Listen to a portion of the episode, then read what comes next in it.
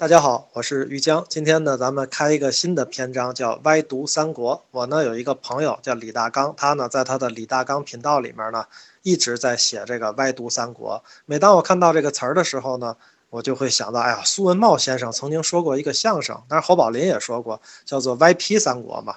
对吧？三国里面谁最厉害？最后叨叨了一圈，到底谁最厉害呢？好了，今天我们呢开篇，既然第一讲，我们就讲个最厉害的人。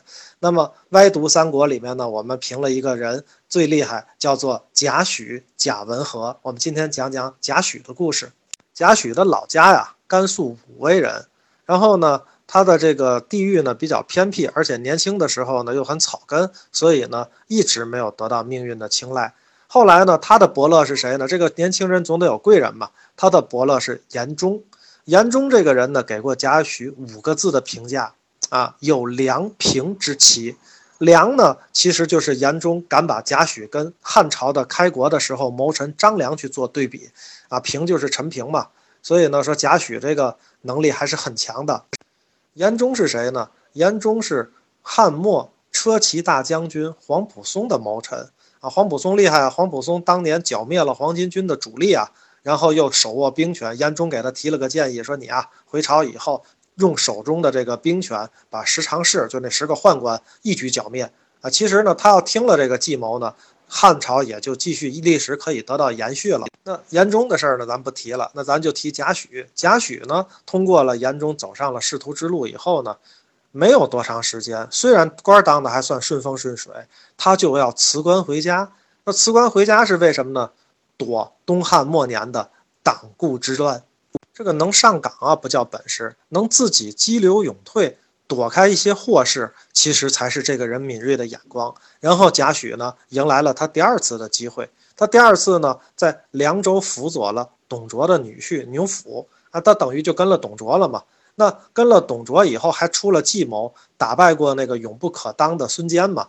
然后呢，展现出来了他的水准。后来升级成为董卓集团重要的谋士。那个时候的贾诩已经四十二岁，人到中年了。董卓呢，也没活多长时间。董卓被王允杀了呀，王允用计，吕布杀的，对吧？然后呢，他手底下那些人就四散奔逃。奔逃当中呢，贾诩又出一计，说你们这么逃啊，早晚还得死吕布手里，对吧？他跟呢。李傕、郭汜啊，跟这几个人就说：“咱们回凉州，就讲说，如果长安人来到凉州，会尽逐凉州之人。咱们就用这个谣言把人聚起来，咱们跟吕布干啊，干赢了咱们就胜了，干败了咱们再跑也来得及嘛。十万凉州兵马呢，居然一举击败了王允跟吕布的组合啊，这个好厉害！贾诩就走到了人生的第三次的巅峰。”那其实呢，当时李傕要封他一个很大很大的官嘛，大概跟咱们现在的中组部部长一样那么大，呃，贾诩也不要，那只接受了一个尚书的职务，而且还没多长时间就自己又辞职了。这个政治嗅觉真是敏锐啊，我们不得不佩服他对形势判断实在是太准了。他离开了没多久，当时呢，李傕跟这个郭汜两个人就发生了内讧嘛，对吧？后来贾诩投了张绣，投了张绣以后，他又用计。让张绣跟刘表前后夹击，击退了曹操的进攻啊！这是一九八年的事儿了。打完了曹操，然后又建议张绣说投降曹操，完全是一个政治家的敏锐嘛，对吧？那我现在有了本钱了嘛，我这仗打赢了嘛，我现在再跟你谈讲和、谈投降，那跟以前是不一样的。而且呢，他选择曹操有原因，主要呢，第一个，曹操那儿有天子，对吧？挟天子以令诸侯，这个名正言顺啊。二一个，曹操现在兵力弱，你这个时候投靠他，他肯定会重用你嘛。第三个是曹操的志向，怎么能是张绣能比的呢？所以曹操一定会不计前嫌。贾诩只要是金子到了曹操手里，一定会发光的。于是贾诩迎来了人生的第四次机会。这个时候的贾诩呢，已经五十二岁了。那他呢，在曹操帐下，事实上来讲，他不是创始人嘛。对吧？曹操当时起兵创始的时候，那个谋士也不缺。当时有荀彧、荀攸，对吧？还有那个特别牛的郭嘉嘛，加上程昱、许攸等等的，这个谋士集团可不少。但是贾诩去了以后，那么能为曹操做点什么呢？贾诩在曹操身边的时候，一共出过四个计谋，很厉害。贾诩的第一个计谋呢，是二零零年，就是两百年的时候，官渡之战。曹操呢和袁绍打的时候，曹操那个时候其实是劣势。贾诩出了一计，说把袁绍的粮草烧了，在乌巢这个乌巢烧粮草这个计呢，让曹操一举击败了袁绍，平定了北方。这是第一个。第二个呢，是二零八年的赤壁之战的时候呢，贾诩曾经劝曹操说：“你不要打赤壁，你就在这儿把百姓弄好了，把民心收获了，咱慢慢再打。”曹操没听嘛，对吧？最后赤壁输了，输了以后呢，又哭国家。其实呢，当初他如果听了贾诩的劝告的话，也是输不了这一仗的嘛。